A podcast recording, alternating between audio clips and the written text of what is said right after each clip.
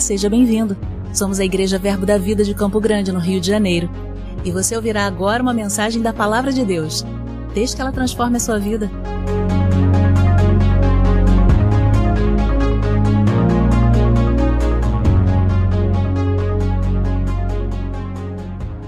Aleluia! Boa noite, irmãos. A graça e a paz do nosso Senhor Jesus Cristo. Aleluia!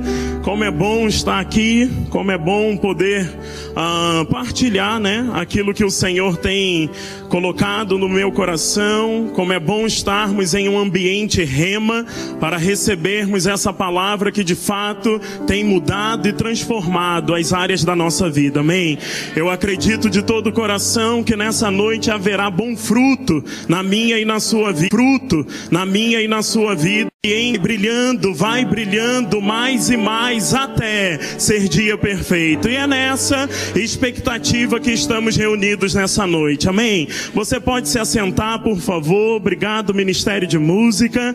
Que coisa boa é esse ambiente de palavra, de unção, de liberações dos céus. Amém? Sobre a minha e sobre a sua vida.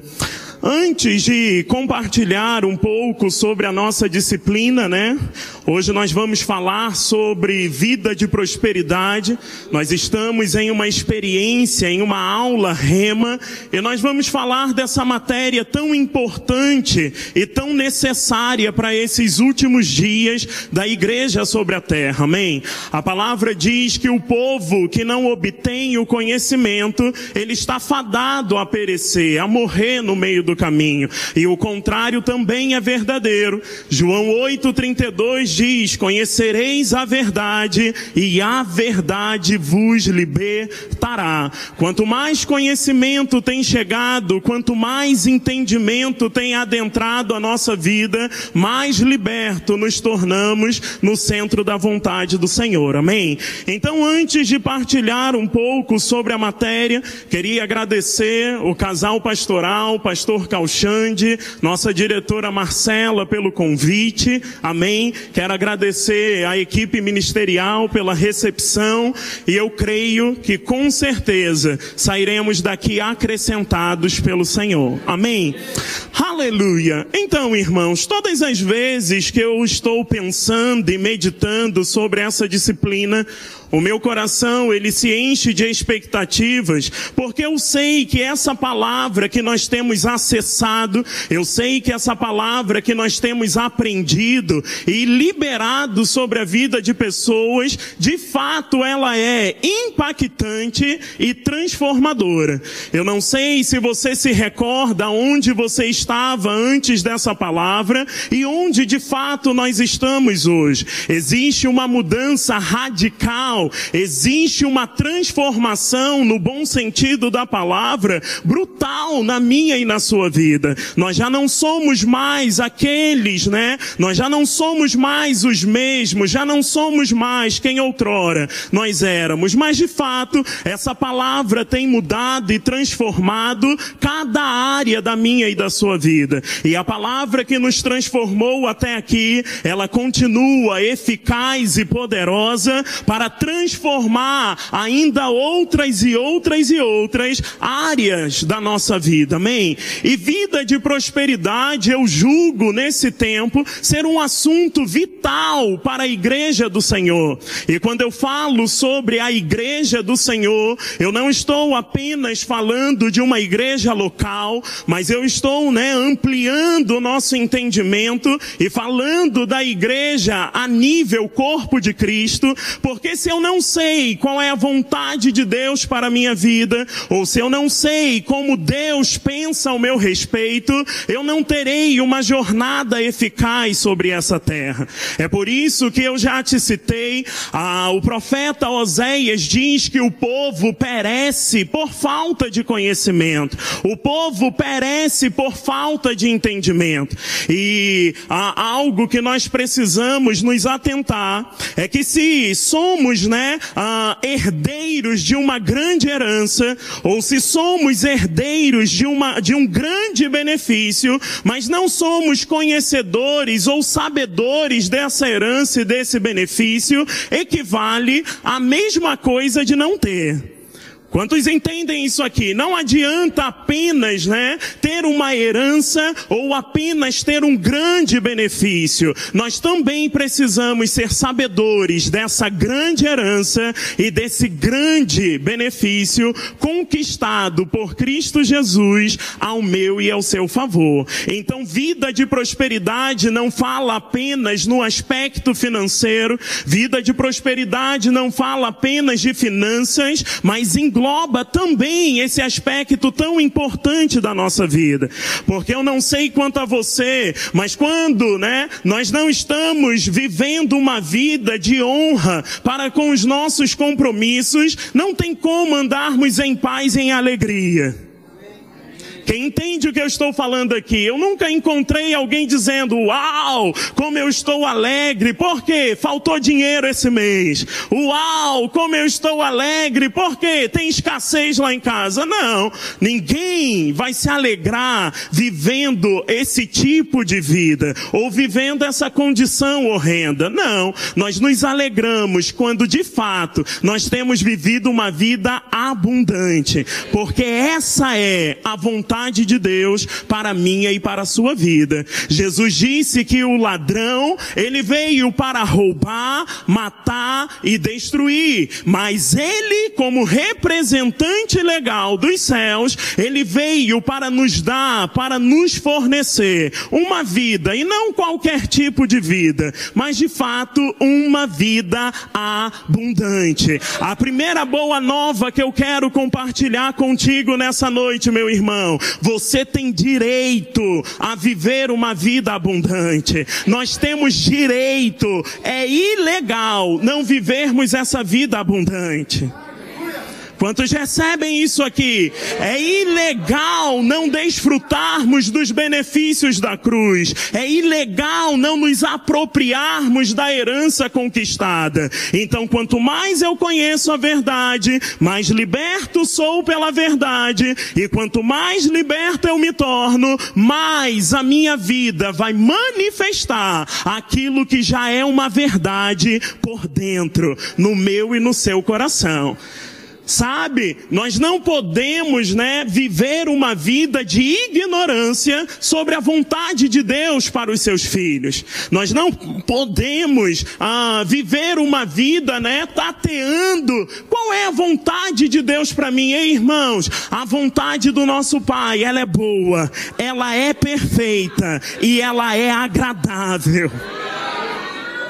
Deus não tem pensamentos medíocres ao nosso respeito. Não. A vontade dele, ela é boa, ela é perfeita e ela se torna, ela se torna, né, agradável a cada um dos seus filhos. Então a primeira coisa que eu quero pontuar contigo é que Deus não está jogando no time contra. Pelo contrário, Deus está jogando ao meu e ao seu favor e sobre todas as coisas que precisamos nesse tempo, Ele já liberou o necessário para a vida e para a piedade. E Deus não é Deus de continha, Deus é Deus de abundância. Tudo vai bem, independente de.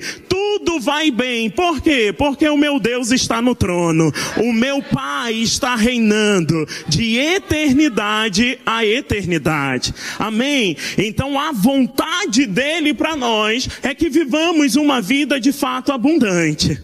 Amém. Isso me lembra quando Jeremias, no capítulo 29, no versículo 11, ele diz: Eu é quem sei os pensamentos que tenho a respeito de vós, diz o Senhor. Pensamentos de paz e não de mal, para dar o fim que você tem desejado. Eu não sei se você se alegra com isso. Deus Todo-Poderoso, o grande El Shaddai, o Criador dos céus e da terra, ele está pensando algo ao meu e ao seu respeito, e ele diz que não são pensamentos de mal, não, mas são pensamentos para dar o fim que cada um de nós temos desejado. o que é um Deus todo-poderoso, pensando coisas grandes ao meu e ao seu respeito. O pensamento de Deus não é medíocre, ele não é tacanho ao nosso respeito, não. Deus é um Deus de abundância. A, a versão, a mensagem vai dizer que Deus é mais do que exagerado em nos abençoar. Olha que coisa fantástica. Deus é mais do que exagerado em nos abençoar. De fato, em Cristo ele já nos abençoou. E se cumpre Efésios capítulo 1, versículo 3. Bendito Deus e Pai do nosso Senhor Jesus Cristo, que nos abençoou com toda sorte de bênçãos, aonde? Nas regiões espirituais em Cristo Jesus. Deixa eu te dar uma chave aqui. Você pode dizer, Diego, e o que isso faz diferença? Eu fui abençoado nas regiões espirituais, hein, meu irmão? Tudo aquilo que nasce, tudo aquilo que se manifesta no físico, primeiro tem que nascer no espiritual. Então, se nós já fomos abençoados nas regiões espirituais, mais cedo ou mais tarde, a bênção do Senhor se manifesta em cada área da minha e da sua vida. É por isso que Provérbios vai dizer que a bênção do Senhor nos enriquece e ela não traz pesar, ela não traz desgosto. Se prepare para desfrutar de uma vida abundante. Se prepare para cumprir os princípios da palavra e desfrutar do banquete das promessas do Senhor, porque de fato ele tem pensado grandes coisas a respeito dos seus filhos. Irmãos, como eu amo meditar nessa verdade. Deus está pensando grandes coisas ao meu respeito. E se fosse um Deus mau, eu ficaria preocupado. Mas como de fato Ele é um Deus bom, eu posso descansar na Sua graça, porque Ele está planejando além do que tenho pedido ou tenho pensado, porque de fato Ele gosta de surpreender os seus filhos, Ele gosta de surpreender a sua igreja. É por isso que Tiago, no capítulo 1, ele vai dizer, lá no versículo 16, dizendo à igreja, ele diz: Não vos enganeis, meus amados irmãos. Ele está falando com a igreja. Ele diz: toda boa dádiva e todo dom perfeito vem lá do alto, descendo do Pai das luzes, em quem não pode existir variação ou sombra de mudança. O que significa isso? Deus foi bom ontem, ele continua bom hoje e ele será bom de eternidade a eternidade. Porque nós não lidamos com um Deus bipolar, pelo contrário, nós lidamos com um Deus que é altamente firme e seguro em cada uma das suas promessas. Ei, meu irmão, tem uma plataforma, tem uma jornada preparada para nós, firme e segura. E quanto mais eu entendo a vontade do Senhor ao meu respeito, mais e mais eu vou viver a abundância de dias sobre essa terra terra. Então eu não posso limitar a prosperidade na ótica da palavra de Deus apenas no campo de finanças. Ou eu não posso ter uma mentalidade fechada ou limitada em pensar que o Senhor, Ele só está cuidadoso em cuidar da minha área financeira. Ele está cuidadoso? Está. Mas Ele também é um Deus que deseja nos preencher de paz, de alegria, de bem-estar. Uma família aos moldes da Sua palavra. Uma família que desfruta de paz e de alegria. Que o ambiente da nossa casa testemunhe da prosperidade que está no meu e no seu coração. Não é pelo que temos, não é pelo que possuímos, pelo contrário, ainda que eu não tenha muita coisa por fora, ei, a maior riqueza eu já possuo por dentro. Eu tenho a presença, e porque eu tenho a presença, eu tenho tudo. E porque eu tenho a presença, eu ando em abundância. E porque eu tenho a presença, eu desfruto de dias de paz e de alegria. Diga, eu sou próspero. Eu sou porque assim Deus me fez. Aleluia! Abra comigo a tua Bíblia na terceira carta do apóstolo João e nós vamos compreender essa verdade pela palavra. Terceira João, capítulo 1, versículo 1, o apóstolo João aqui, ele está interpretando o coração de Deus a nós, os seus filhos, a sua igreja. E em terceira João, no capítulo 1, no versículo 1, ele diz assim: O presbítero ao amado Gaio, a quem eu amo na verdade. Versículo 2: Amado, acima de tudo faço votos por tua prosperidade e saúde. Quem é que está fazendo votos pela nossa prosperidade e saúde? É Deus. Não é João. João está interpretando o coração do Pai. Ele diz: Amado, eu faço votos pela tua prosperidade e saúde, assim como é próspera a tua alma. Existe um link aqui. João está dizendo que o voto que o Senhor faz ao nosso respeito é de prosperidade e de saúde. Mas essa prosperidade e essa saúde, ela está linkada ou ela é proporcional à prosperidade que está na minha e na sua alma. Ou seja, se eu não tenho uma mente próspera, se eu não tenho uma mente renovada, pela palavra de Deus, eu posso estar de modo, né, de, uh, uh, eu posso estar uh, espiritualmente falando na condição de herdeiro, mas por causa de uma mente limitada, eu posso estar vivendo uma vida aquém disso.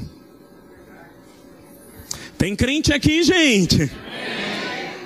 E nós caímos naquilo que é quase o nosso beabá. Uma mente renovada. Uma mente transformada pela palavra de Deus. Ele diz, amado, eu faço voto. Pelo quê? Pela tua prosperidade e pela tua saúde. Assim como é próspera a tua alma. Então eu só vou prosperar por fora quando primeiro eu pegar o caminho da prosperidade por dentro. Eu vou dizer de novo, eu só vou manifestar isso por fora quando por dentro isso já tenha se tornado uma verdade no meu e no seu coração. E uma mente próspera, ela tem um vocabulário diferente. Porque quem tem uma mente próspera não se limita no não posso, não se limita no não consigo, não é para mim. Não, não, não, não. Agora nós falamos a linguagem do reino. Nós falamos eu posso, eu tenho, todas as coisas já me foram dadas, eu sei quem eu sou e quem está comigo. Você está aqui, aí vão dizer, não, mas essa galera do rema é a galera do positivismo. Não, irmãos, não é a galera do positivismo, é a galera da fé. E fé não combina com uma linguagem de incredulidade. Quem está recebendo algo aqui?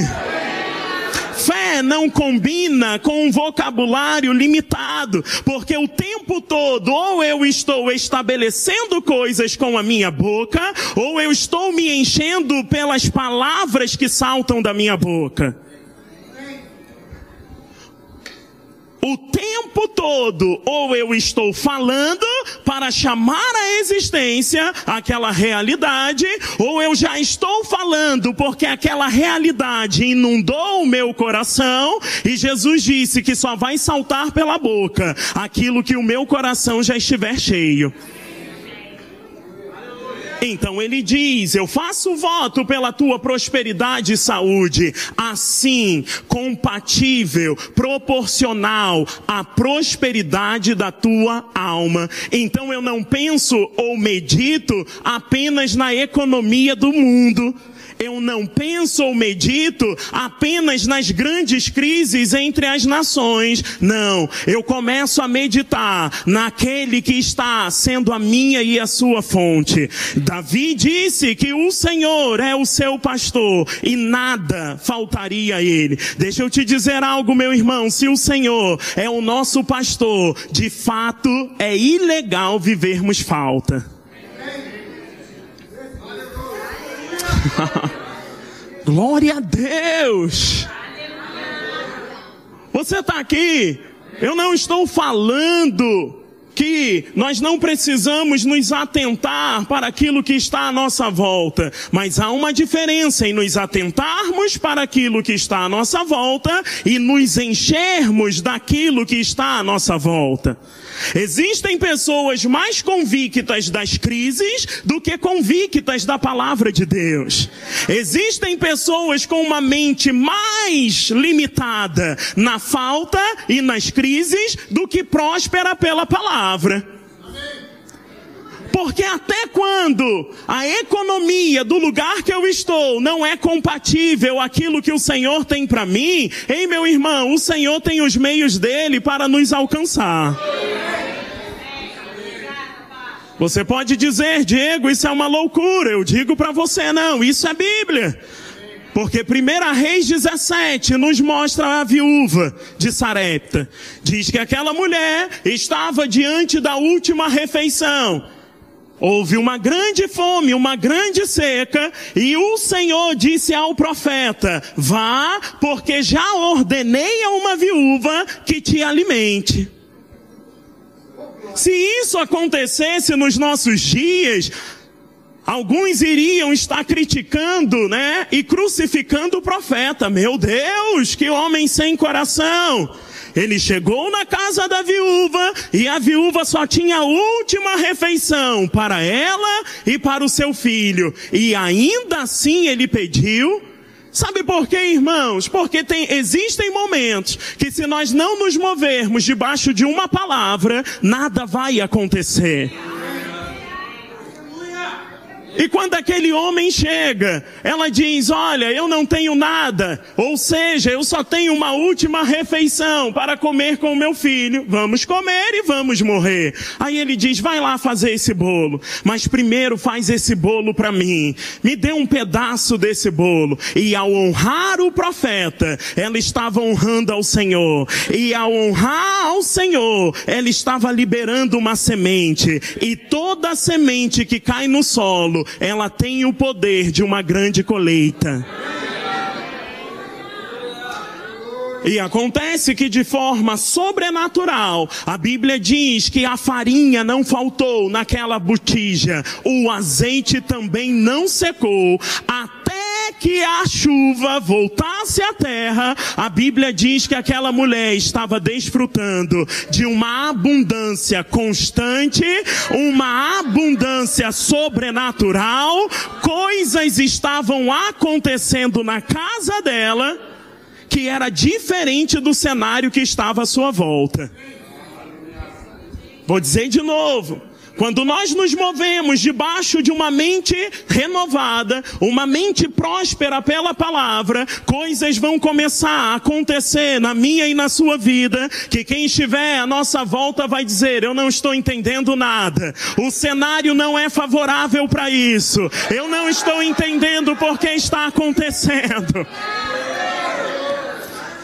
mas eu não estou me movendo de acordo com o cenário, eu estou me movendo por uma palavra.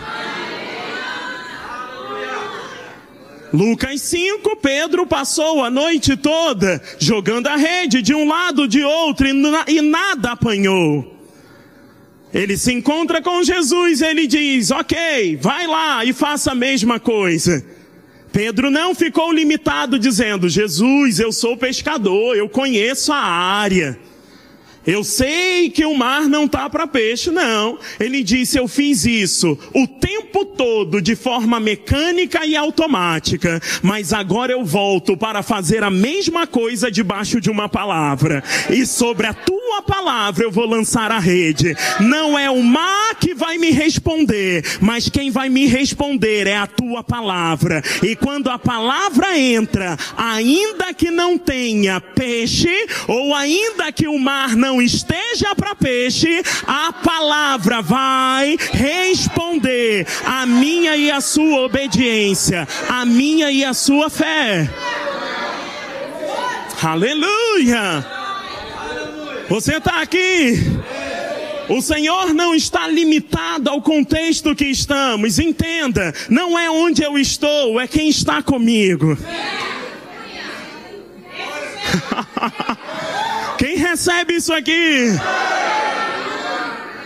Não é onde estou, é quem está comigo.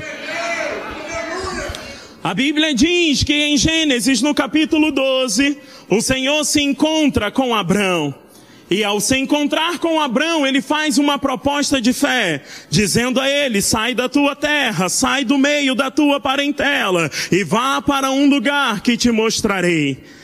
De ti farei uma grande nação, engrandecerei o seu nome, ser tu uma bênção. Eu vou abençoar os que te abençoarem e vou amaldiçoar os que te amaldiçoarem. O que que Deus estava dizendo Abraão? Se você quiser andar comigo, você vai colher dos benefícios de obter a minha presença. A Bíblia diz que naquele mesmo contexto veio uma fome cruel sobre aquele lugar. E no tempo de fome, Abrão estava associado com uma fonte inesgotável. E quando tudo dizia é fome e seca, a Bíblia diz que Abrão, ele saiu daquele cenário de fome mais rico do que entrou.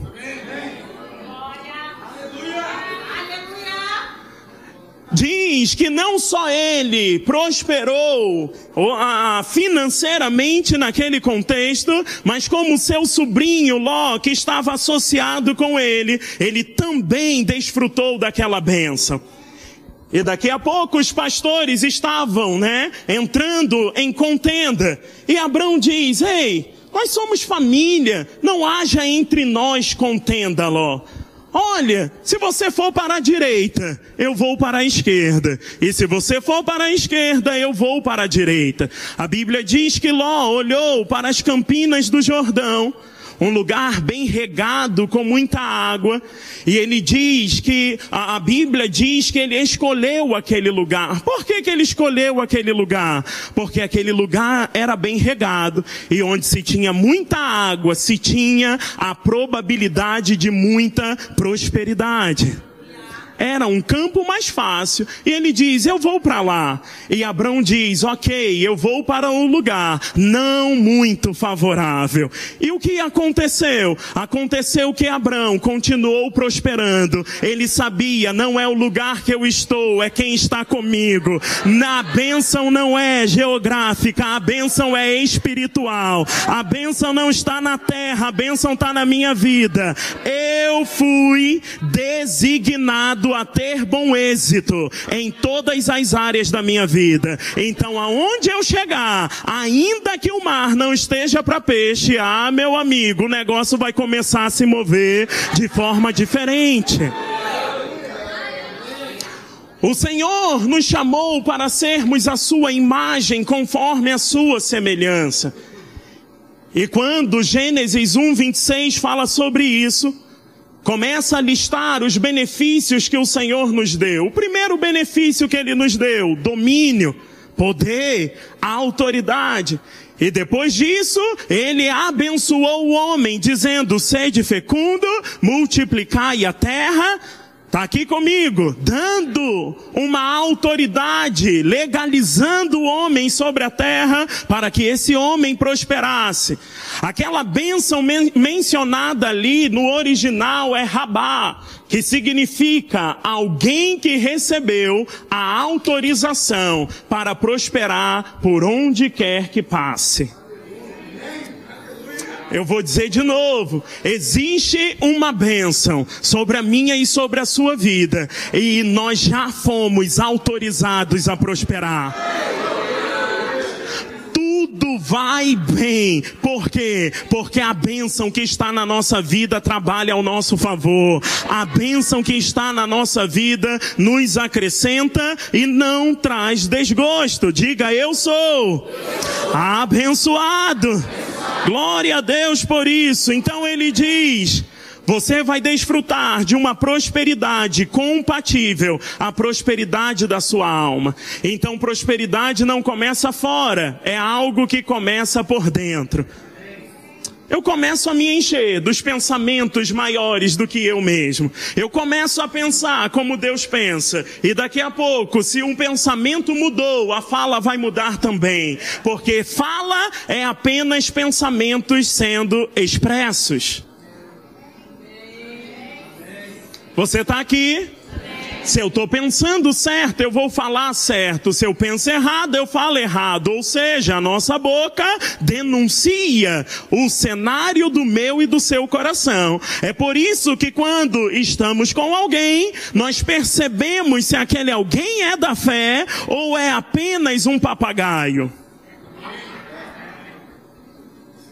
Porque dizer eu sou curado antes da doença bater na porta é fácil. Dizer eu sou próspero com a dispensa cheia também. Agora só continua falando as mesmas coisas diante de um cenário contrário, quem de fato entendeu o espírito da fé, que não se dobra, não se prostra, não desiste, não para no meio do caminho, mas avança, conquista, estabelece. Aleluia! Glória a Deus. Então, eu não me dobro ao cenário, porque o cenário é momentâneo, mas a palavra é eterna. Palavra diz: os céus e a terra irão passar, mas a palavra não. O salmista diz: para sempre, ó Senhor, a tua palavra está estabelecida nos céus. Essa palavra, ela vai durar de eternidade a eternidade. Então não sou eu que vou mudar a minha confissão por causa do cenário, porque cenário é passageiro, mas a palavra é eterna. Então eu agarro o que é eterno, eu me aproprio aproprio daquilo que é eterno. Graças a Deus por isso. Quem está recebendo algo aqui?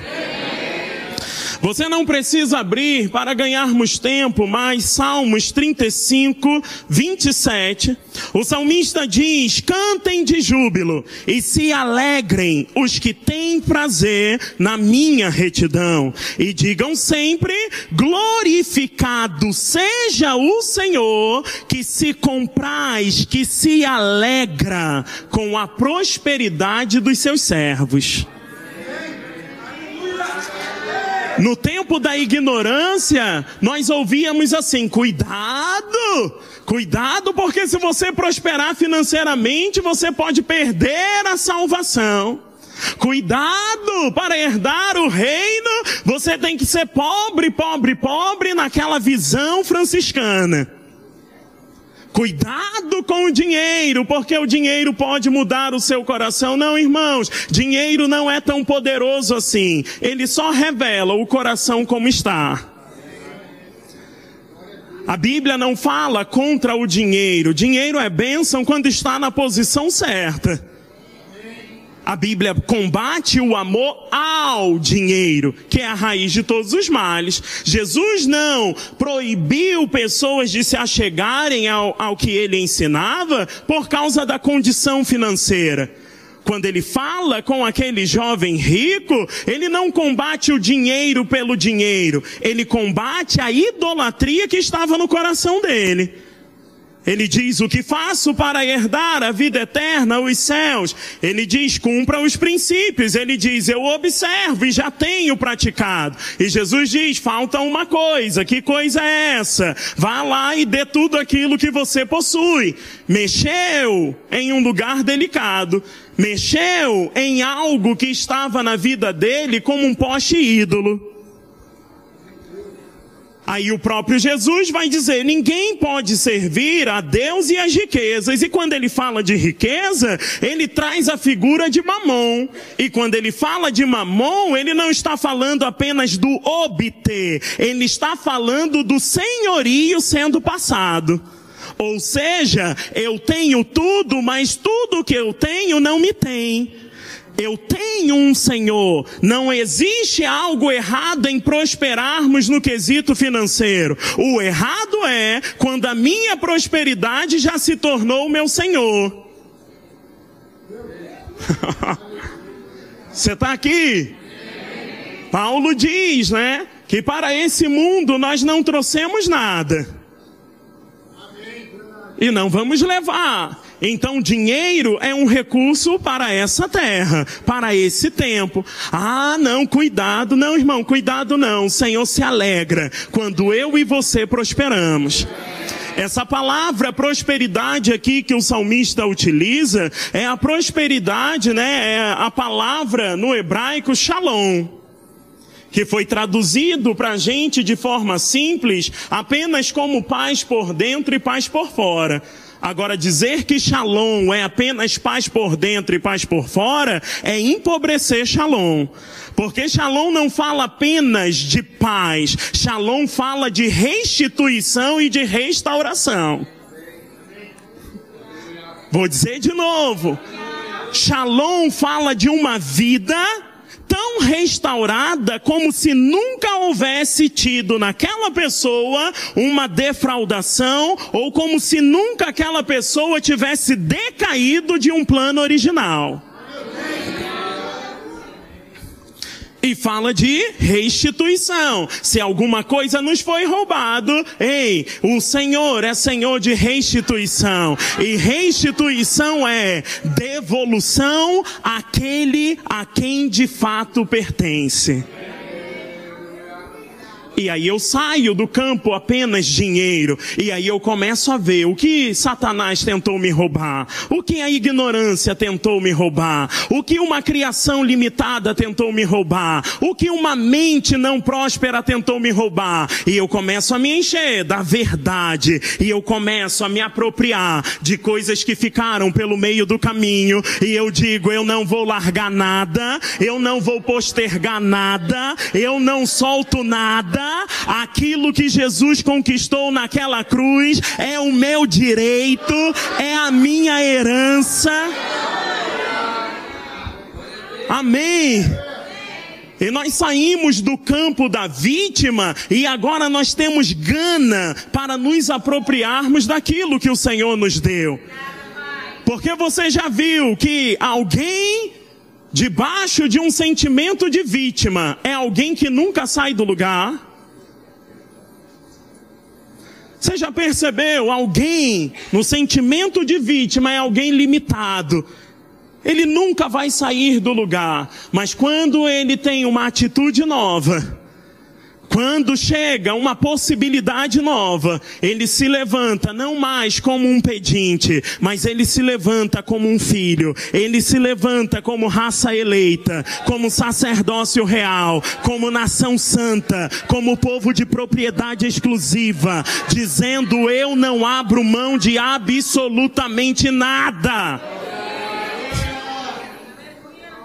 Você pode não acreditar nisso, não vai acontecer na sua vida, porque no reino de Deus as coisas só são encaixadas pelo trilho da fé. Amém. Ah, não, não, eu não acredito nisso não. A incredulidade limita Deus de nos alcançar, mas a fé cria um solo fértil para coisas se manifestarem de forma sobrenatural. Diga eu sou próspero. Davi no Salmo 37, 25, ele diz: Fui moço e já agora sou velho, porém jamais vi o justo desamparado, nem a sua descendência mendigar do pão. Olha que coisa séria. Davi está dizendo: Eu tenho estrada com Deus. Eu fui moço, caminhei com ele e cheguei à velhice, mas eu nunca vi um justo desamparado, nunca vi a descendência mendigando do pão.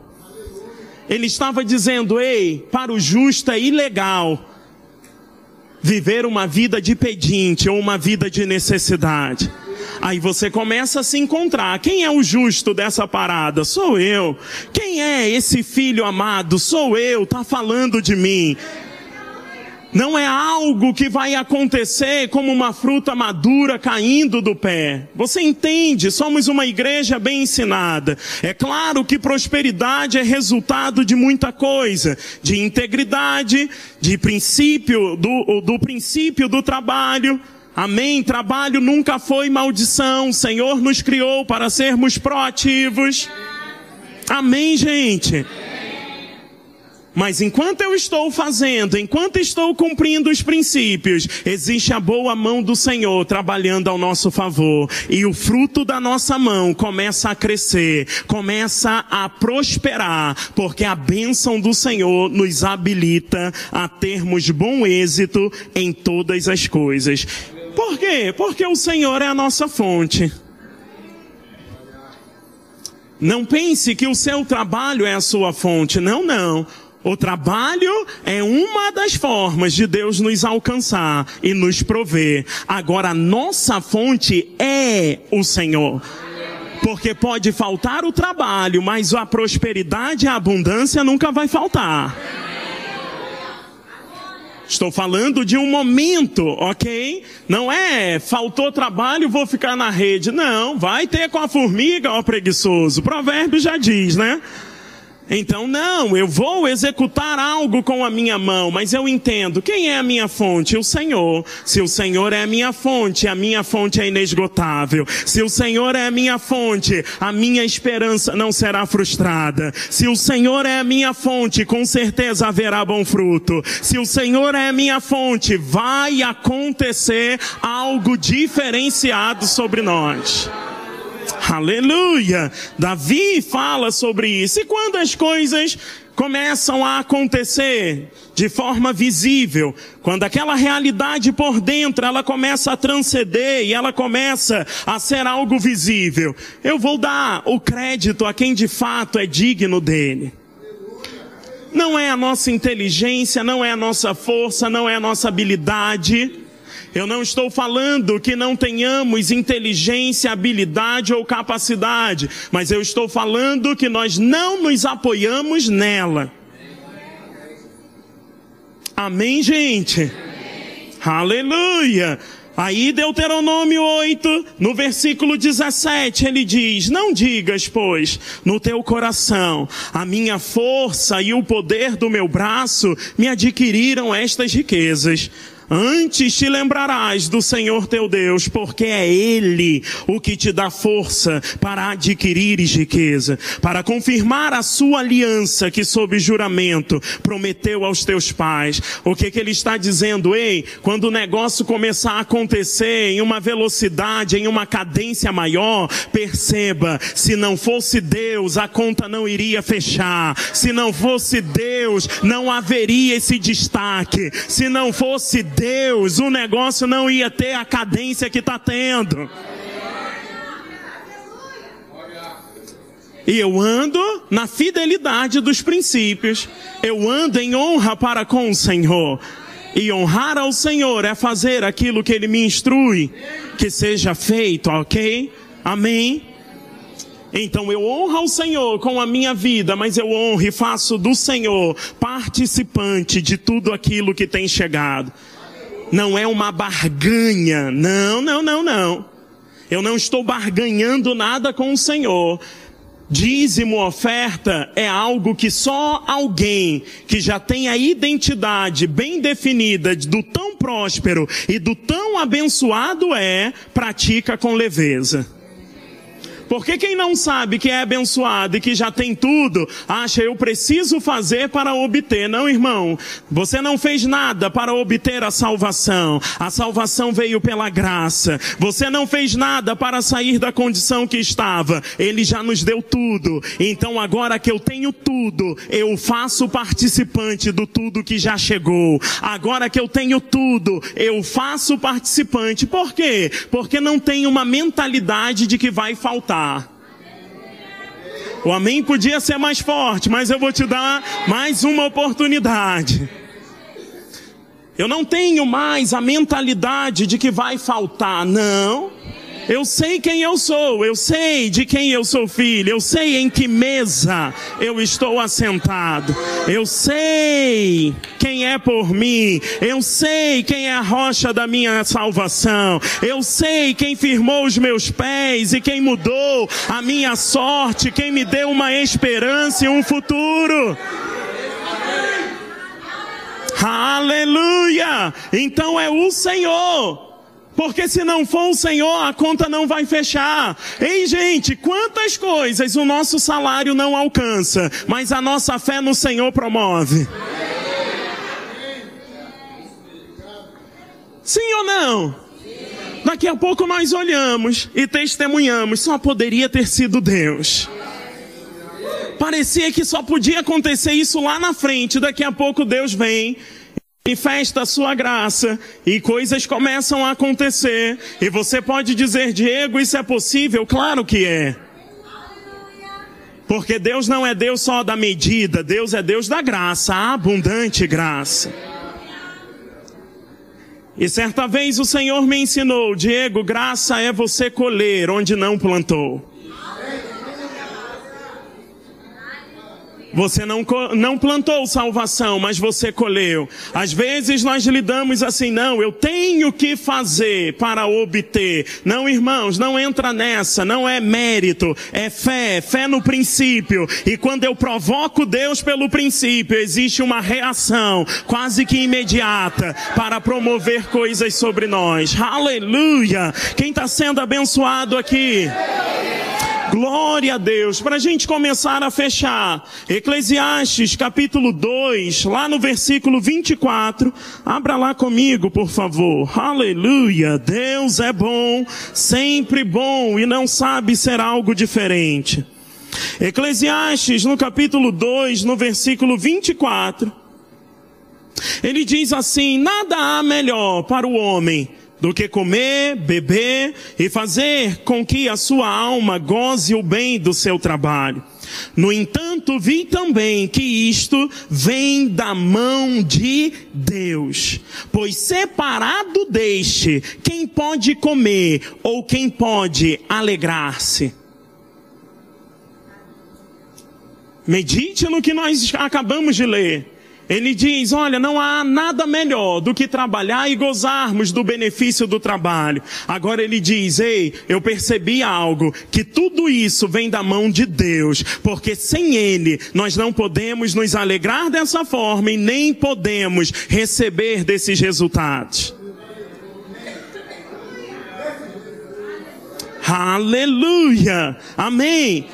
Aí ele vai dizer, né, para mim e para você, que nós fomos tirados de um império que existia um imperador com uma força bélica nos oprimindo, e agora nós estamos em um reino. No império era faça por merecer, existem pessoas vivendo essa vida. Agora no reino é o banquete já está posto. No reino é sente, no reino é tá preparado, tá pronto. Apenas desfrute dos mandamentos para colher as promessas que eu já coloquei sobre eles. Para a gente encerrar, às vezes nós não podemos mudar de forma total a cidade, a nação que estamos e achamos, né, nos sentimos incapazes de promover uma grande mudança em determinados lugares. Mas saiba de algo, se a minha e a sua vida mudar, já começou o processo de transformação. Mateus 6, Jesus nos ensina a oração, a oração dominical.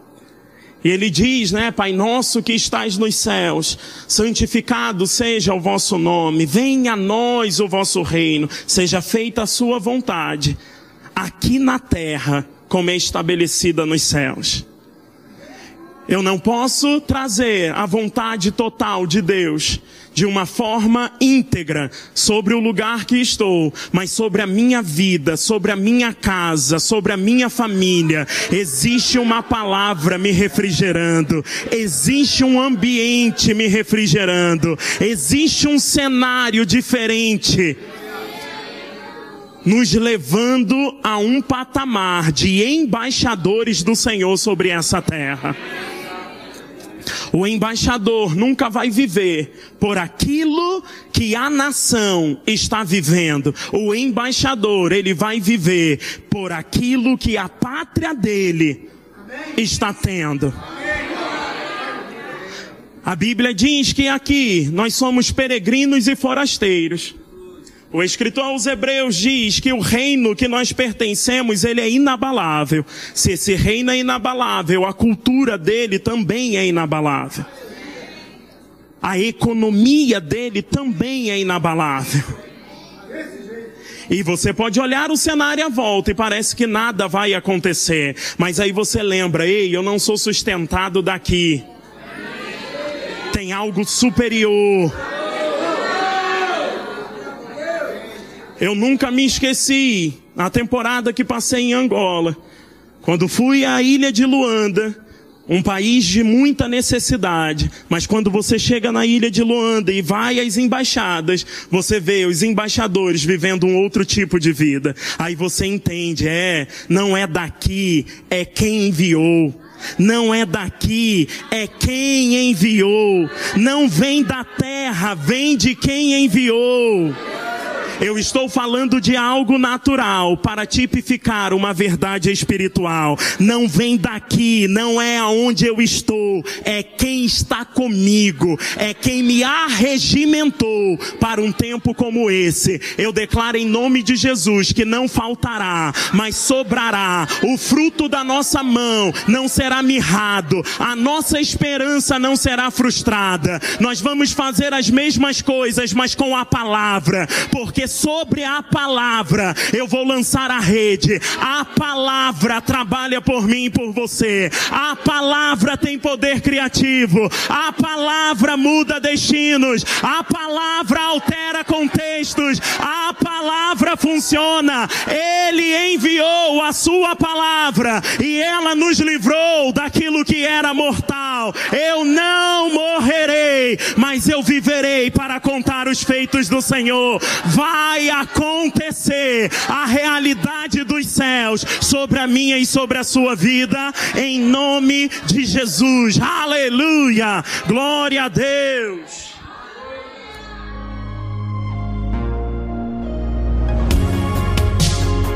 Ouça outras ministrações em nosso site verbodavida.com barra Campo Grande RJ. Nos acompanhe também em nossas redes sociais, Facebook, Instagram e YouTube. Seja abençoado na prática dessa palavra.